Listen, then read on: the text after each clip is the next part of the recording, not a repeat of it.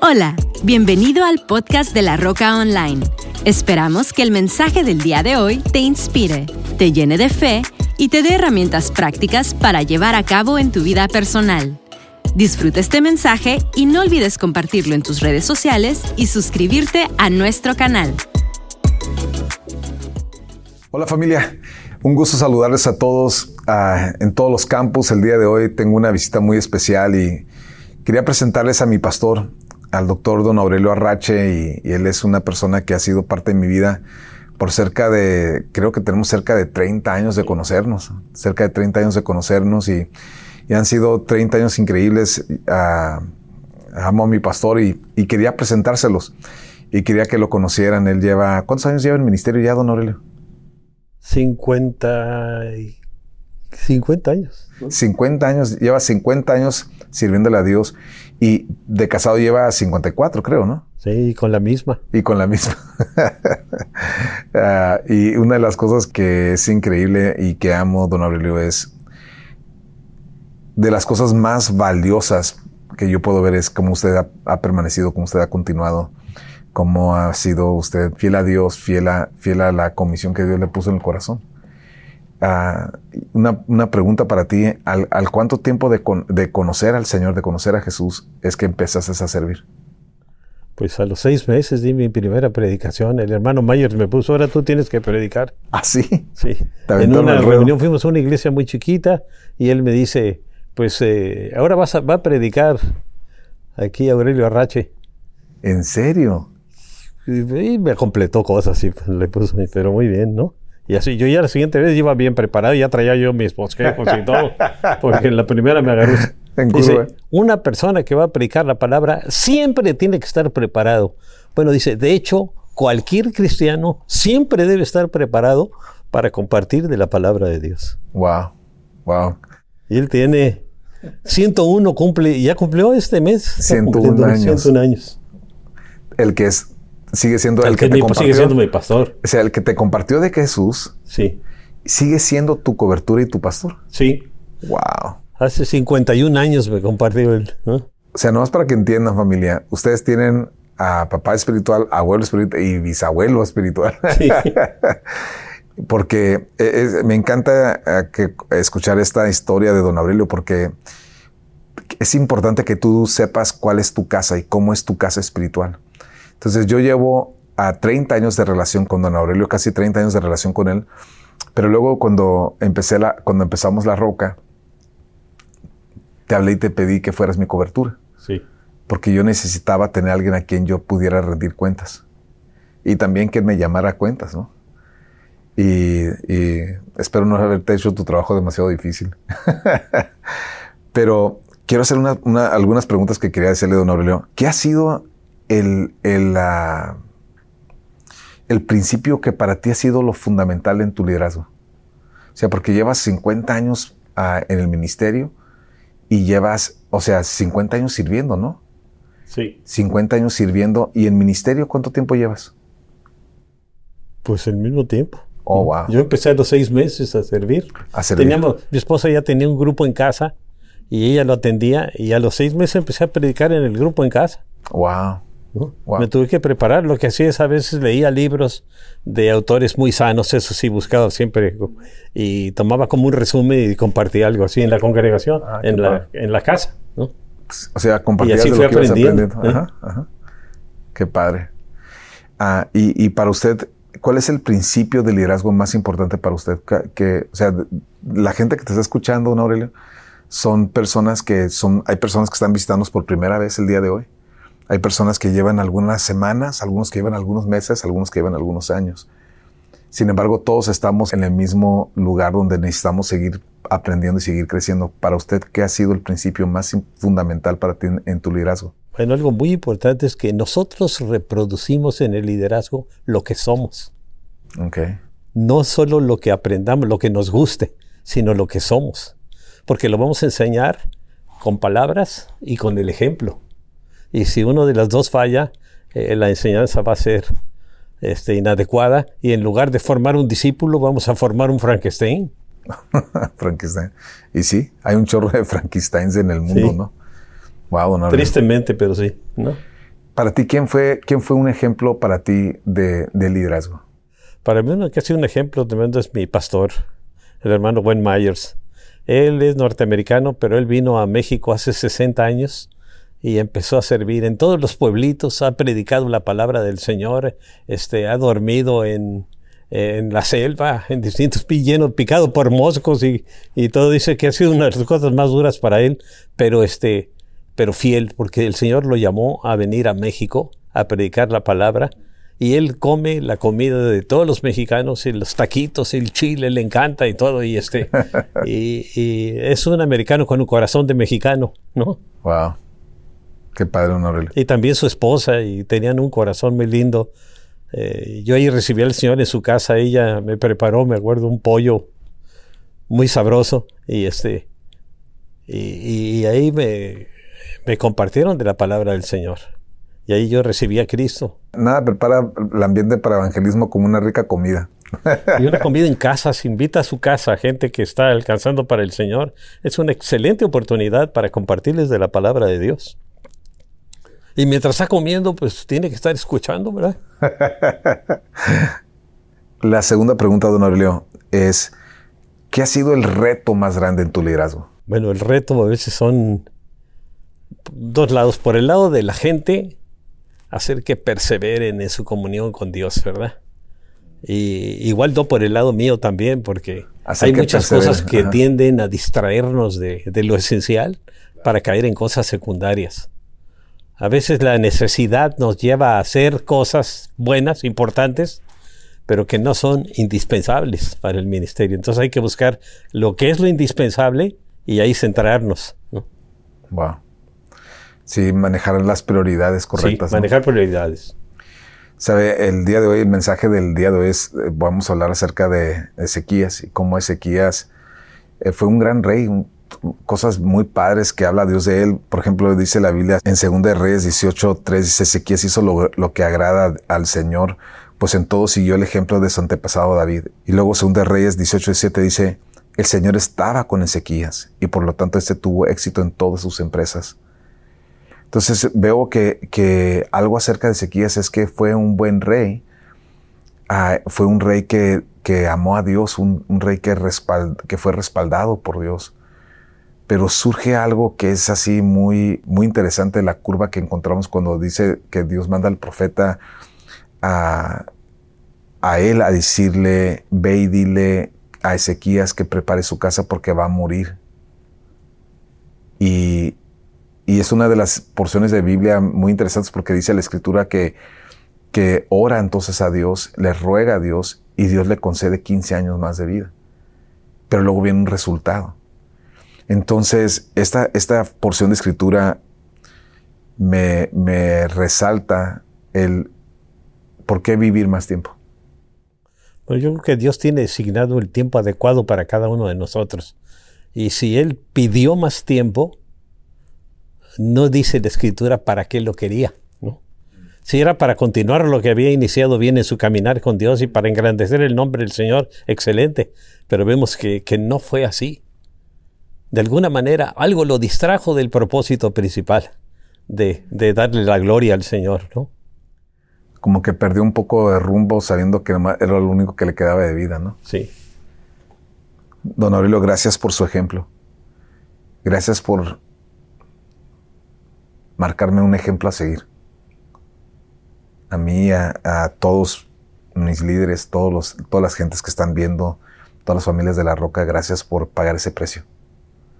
Gracias por continuar cuando no ha sido fácil. Gracias por continuar predicando cuando, cuando no te, cuando estás viendo los retos con tus ojos, todas las cosas. Sin embargo, has, sido imparable. Y tanto yo como toda la familia de La Roca le agradamos gracias a Dios por tu vida. Gracias, don Aurelio. Gracias, güero. Contestar esta pregunta, ¿por qué quieres vivir? es fundamental para el resto de nuestras vidas. yo quiero darte algunas cosas por las cuales vivir, porque obviamente con Ezequías encontramos una historia que él, tomó esos 15 años extras que Dios le dio y sin embargo en lugar de aprovecharlo y que fuera que trajera un, propósito, un beneficio a la tierra, no fue así. Me gustó algo que dijo Ralph Waldo Emerson, dijo lo siguiente, el propósito de la vida no es ser feliz, sino ser útil, ser honorable, ser compasivo, ser de tal manera que tu vida bien vivida haga la diferencia. Y eso es lo que yo creo que Dios quiere hacer contigo y conmigo. Dios nos ha llamado a ti y a mí a hacer la diferencia. Alguien diga conmigo, voy a hacer la diferencia. Entonces, en 2 Reyes 20, versículo 5, la escritura nos enseña cómo después de que clama a Dios, Ezequías, ah, dice el versículo 5 que Dios le dice a él, ve dile a Ezequías, gobernante de mi pueblo, que así dice el Señor Dios de, su antepasado David, he escuchado tu oración y he visto tus lágrimas, voy a sanarte y en tres días podrás subir al templo del Señor voy a darte 15 años más de vida. La respuesta a la petición que le hace a Ezequías, a Dios, de darle vida, de sanarlo, de darle una oportunidad, de tener misericordia, es que Dios le concede 15 años más de vida. Si ese fuera tu caso, ¿cómo responderías tú? Si ese fuera el caso en tu vida, ¿cómo responderías tú? Quiero que veas la respuesta que hubo en la vida de Ezequías y, que consideremos un poquito cómo vivirás tú y cómo viviremos el resto de nuestra vida. En 2 Reyes capítulo 20, versículo 15 dice, ¿Y qué vieron? Dice la escritura que los babilónicos se enteraron. Recuerden que para este tiempo Ezequías había sido prosperado, había Dios bendecido y cuando hay algo que está bueno pues, sucediendo, pues eso se corre por diferentes lugares. Bueno, la noticia de lo que estaba ocurriendo con Ezequías llegó hasta Babilonia, una tierra que estaba lejana, pero sin embargo no tan lejana, ¿no? Y, dice la escritura que entonces mandaron una pequeña embajada para felicitar con un regalo. Y, dice la escritura que les enseñó todas las cosas. Hizo algo muy raro Ezequías. Y, y, ahorita vamos a ver de esto. Y dice la escritura que le pregunta el profeta a Ezequías, el mismo profeta que, ah, oró por el mismo profeta que le trajo la palabra del Señor de que Dios lo sanaría y que le extendería a los 15 años, vuelve al palacio esta vez, pero nota lo que le pregunta, le dice, ¿Y qué vieron en tu palacio? preguntó el profeta. Vieron todo lo que hay en él, contestó Ezequías. No hay nada en mis tesoros que yo no les haya mostrado. Entonces Isaías les dijo, oye la palabra de Dios, sin duda vendrán días en que todo lo que hay en tu palacio y todo lo que tus antepasados atesoraron hasta el día de hoy será llevado a Babilonia.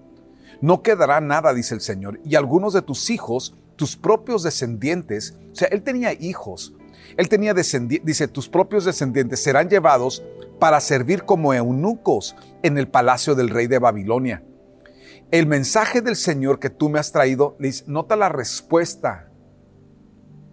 O sea, ¿cuánto tiempo transcurrió, en qué mes o en qué año sucedió, esto después de que él recibe esta, esta, la noticia de su muerte y el milagro que Dios le va a extender la vida? No sabemos cuánto tiempo transcurrió. Lo que sí sabemos es lo que sucedió. Y lo que sucedió fue de que él comienza a tener una, una situación en su corazón de sequías. Y dices que cuando Dios le contesta, eh, cuando Dios le da este mensaje de lo que va a pasar con sus hijos y lo que va a pasar con su descendencia, y el Señor le dice, sabes que, pero no lo voy a hacer contigo, sino que después de ti va a suceder esto porque me services, porque eres alguien que yo amo. Y dice que el mensaje del Señor que tú me has traído es bueno, respondió Ezequías. Y es que pensaba, al menos mientras yo viva, sin duda que habrá paz y seguridad. Él estaba interesado en Él. En Él, en Él, en Él y más nadie. Y, y, qué terrible manera de terminar tus días. Qué mala manera de vivir el resto de tu vida. Y cuando alguien te pregunta, ¿tú por qué quieres vivir? ¿Almacenar más dinero? ¿Almacenar más bienes? La escritura nos habla del hombre rico, ¿no? Que, que él se decía a sí mismo, ¿sabes qué? Voy a almacenar, voy a, ensancharme, voy a hacer esto. Él tiene una, una experiencia sobrenatural y que dice, ¿de quién va a ser todo esto que has construido? Y, y la Biblia nos habla de, de lo importante que es ser personas que pensamos más allá de nuestras propias vidas. Dije, es importante pensar más allá de tu propia vida. Y hay tres errores de Ezequías que quiero que notes. Número uno es que quiso presumir sus logros. Cuando llegan los babilónicos, los babilónicos o el rey de Babilonia era un rey muy importante, era un rey que estaba conquistando, era un rey que tenía grandes bienes, grandes riquezas. Y cuando llega esta embajada a, Israel, es interesante, pero Ezequías comete el error de quererse comparar Él quiso compararse con el rey de Babilonia y comienza a querer presumir lo que él tenía comparado a lo que había en otras tierras. Pero lo que él no sabía, el que se estaba preparando para destrucción. Él estaba preparándose para que aquel a quien tú estabas presumiendo te quitara lo que tú tenías. Y es una lección importante de vida, de no hables tus logros, no hables, no seas tú el que hables tus logros, no seas tú el que hables tus victorias, deja que Dios sea el que hable de ti, deja que la gente hable, pero tú no lo hables, tú mantente calladito, mantente humilde, mantén tu corazón en lugar correcto para que no otros no vengan a quitar lo que tú tienes. La segunda cosa, el segundo error que él cometió es que sembró dolor y destrucción para sus hijos. Dice la escritura que sus hijos y sus descendientes serían eunucos. O sea que que su simiente sería limitada, detenida. Qué importante entender que el, efecto de nuestros actos, el efecto de nuestras acciones repercute en nuestros hijos, repercute en nuestra descendencia. Y lo que Dios está buscando es que tú y yo tengamos una vida después de nuestra vida aquí en la tierra, pero una vida que se vive a través de nuestros hijos, a través de nuestros nietos, a través de nuestros bisnietos, que, que siga caminando esto y que sea algo que Dios pueda usar para bienestar de nuestras futuras generaciones. La tercera cosa que hizo es que puso a uno de sus hijos de su vejez en su lugar. Dice la escritura que en esos 15 años encontramos que le nació a los tres años después de, de ese reporte positivo, nace un hijo más llamado Manasés.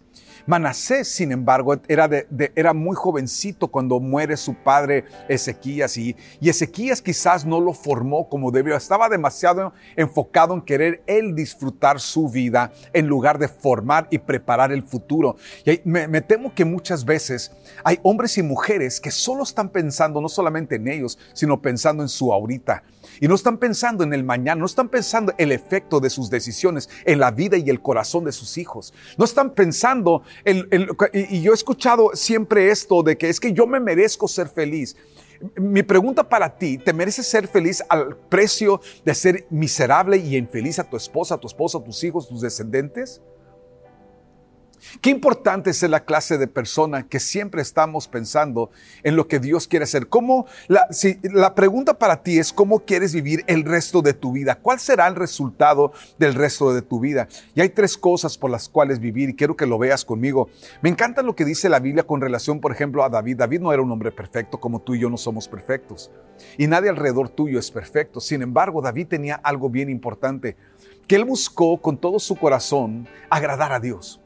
Dije, él buscó con todo su corazón agradar a Dios y, me encanta lo que dice Hechos 13:36, hablando de David, pues después de haber hecho la voluntad de Dios en su propia generación, David murió y fue enterrado con sus antepasados y su cuerpo se descompuso. Nota lo que dice, después de haber hecho la voluntad de Dios en su propia generación. Y sabes qué, amigo, yo quiero darte la principal razón por el cual vivir en esta tierra y por el cual vivir una larga vida es vivir para cumplir el propósito de Dios. Vive tu vida para cumplir el propósito de Dios. Filipenses 1:21 dice, pues para mí vivir significa vivir para Cristo y morir es aún mejor. Pero si vivo, puedo realizar más labor fructífera para Dios. Qué importante es ser personas que vivimos para cumplir el propósito de Dios. Rick Warren dijo algo que me encantó, dijo, sin Dios la vida no tiene propósito. Si hay algo acerca de cumplir tu propósito que está ligado directamente con tu relación íntima con Dios, Escucha, tú puedes ser un religioso profesional y perderte el propósito de Dios para tu vida, pero puedes ser un hombre y una mujer, pero no puedes ser un hombre y una mujer que caminas con Dios en íntima relación y perderte de tu propósito. Amigo, amiga, qué importante ser un hombre que caminas con Dios, que caminas con Dios. Él dijo lo siguiente, sin Dios la vida no tiene propósito. Sin propósito la vida no tiene sentido. Y sin sentido la vida no tiene significado ni esperanza. Qué importante es que seamos personas que vivimos nuestra vida con propósito, porque tu propósito le da a tu vida sentido, tu propósito le da a tu vida significado y tu propósito le da a tu vida esperanza. Vivir para cumplir tu propósito. Eso fue lo que David tenía en su corazón. Eso fue lo que movía el corazón. Eso movía las decisiones. De, él quería cumplir el propósito de Dios. Yo quiero animarte a que seas número uno, la clase de persona que vives una larga vida, pero número uno, para cumplir el propósito de Dios. Número dos, la segunda razón por la cual vivir es lo que encontramos en Ezequías, que él no hizo, él pensó en él, pero no pensó en sus hijos, no pensó en sus nietos, no pensó en sus bisnietos. Y tú y yo tenemos que ser la clase de persona que preparamos el camino a la siguiente generación. Vive para preparar el camino a la siguiente generación. La siguiente generación necesitará tu entusiasmo. La siguiente generación necesitará que seas tú una persona que desde ahorita estás pensando en tus nietos o tus bisnietos o tus tataranietos que aunque no los veas, aunque no los abraces, aunque no los tengas en tus brazos, desde ahorita tú estás orando para que Dios te ayude a preparar el camino que ellos podrán seguir y continuar. Qué importante es ser la clase de persona que pensamos en los demás. Martin Luther dijo lo siguiente, la pregunta más urgente y persistente de la vida es, ¿qué estás haciendo por otros? ¿Qué estás haciendo por la siguiente generación? ¿Qué estás haciendo por la siguiente generación de tu familia? ¿Qué estás haciendo por la siguiente generación de personas que estamos sirviendo en las comunidades donde estás llegando aquí a la roca? ¿Qué estás haciendo por lo que sigue? Salmos 22, 30 dice, nuestros hijos también les servirán. Las generaciones futuras oirán de las maravillas del Señor. Eso es lo que tú y yo, es lo que estamos buscando. Por eso tenemos chicos gigantes, por eso tenemos lo que tenemos, pero más importante, por eso estás tú sentado en este auditorio o en ese salón, en el lugar, el teatro, lo que sea, el lugar en el espacio que estés ocupando el día de hoy. Qué importante es ser la clase de persona que entendemos la importancia de lo que Dios quiere hacer en la roca, de lo que Dios quiere hacer a través de la roca él quiere ayudarnos a nosotros a preparar el camino para futuras generaciones. Josué 4:21 dice la escritura, entonces Josué les dijo a los israelitas, en el futuro sus hijos preguntarán, ¿qué significan estas piedras? Hablando de las piedras que cuando ellos cruzaron el, el, el Jordán, dice la escritura que dejaron unas piedras. Dice, ustedes podrán decirles, aquí es donde los israelitas cruzaron el Jordán sobre tierra seca. En otras palabras, está diciendo, aquí es donde vimos a Dios obrar. Aquí vimos los milagros de Dios. Aquí vimos las maravillas, aquí vimos a Dios hacer lo imposible, aquí vimos a Dios hacer lo que ningún hombre podía hacer. Amigo, amiga, qué importante es ser la clase de líder, la clase de persona que nos preparamos para dejar un legado, un, esto es lo que Dios hizo, esto es lo que Dios hizo por nosotros, esto es lo que Dios hizo por nuestra familia. Así estábamos de mal y mira, cuando Dios se acercó a nosotros, cambió nuestros corazones, cambió nuestras vidas para siempre. Amigo, amiga, no dejes, no pierdas de vista lo importante de lo que viene. Víctor uh, Belfort dijo lo siguiente, legado nunca es lo que hago por mi beneficio, es lo que hago por la siguiente generación. Y tú y yo hemos sido llamados a ser la clase de persona que pensamos y vivimos nuestras vidas en formato legado. Decláralo conmigo, mi vida será un legado para las futuras generaciones. Qué importante es pensar más en la tercera cosa que tú y yo podemos hacer para, para vivir y vivir una vida de significado es para amar y conectar con Dios a todos los que podamos. Para, escucha, para amar y conectar con Dios no solamente amar a Dios, no solamente amar a gente, pero conectar a Dios a toda la gente que podamos. Billy Graham dijo lo siguiente, mi único propósito en la vida es ayudar a otros a encontrar una relación personal con Dios, la cual viene a través de Jesucristo. Él entendía cuál era su propósito. Yo hago la pregunta para ti, ¿entiendes cuál es tu propósito? Yo quiero que entiendas que no hay nada como dejar un legado espiritual. Yo estoy grabando estas, estas prédicas, estoy, estoy grabando mensajes, estamos grabando cosas, las quiero dejar digitales, porque la visión y la misión que yo tengo es dejar algo preparado para que futuras generaciones puedan conectar con Dios. Éxodo 9:16 dice, pero te he dejado con vida precisamente para mostrarte mi poder y para que mi nombre sea proclamado por toda la tierra. Tienes que entender que tú y yo tenemos una vida para esto, para proclamar la grandeza de Dios. Escucha, si tú estás sentado en cualquier auditorio de la roca, escúchame amigo, amiga, tú llegases a un lugar donde, donde Dios está llamando y donde Dios te ha escogido a ti, a tu casa, a tu familia, para que nosotros podamos establecer en cada ciudad representada en este día, podamos establecer el reino de Dios, podamos establecer la familia de Dios. ¿Por qué? Porque eso transforma vidas transforma matrimonios, transforma familias enteras, transforma generaciones. Qué importante ser la clase de persona que entendemos el propósito, dilo conmigo, el propósito de mi vida es conectar a todas las personas que yo pueda en una relación personal con Dios a través de Jesús. Cuando tú y yo tenemos esta misión clara, amigo, entendemos cómo tenemos que vivir nuestras vidas lo importante de, manejar una vida que está conectada con Dios. Segunda de Corintios 5:15 dice, Él murió por todos para que reciban la nueva vida de Cristo. Ya no vivan más para sí mismos, más bien vivirán para Cristo, quien murió y resucitó por ellos. El día de hoy yo te quiero invitar, amigo, a que respondas a la pregunta, ¿por qué quieres vivir? ¿Por qué quieres vivir? Puedes vivir una vida vacía o puedes vivir una vida llena del propósito y del plan de Dios. Yo quiero invitarte que el día de hoy hagas un compromiso de vivir una vida para cumplir el propósito de Dios. Toda cabeza inclinada y todo ojo cerrado, por favor.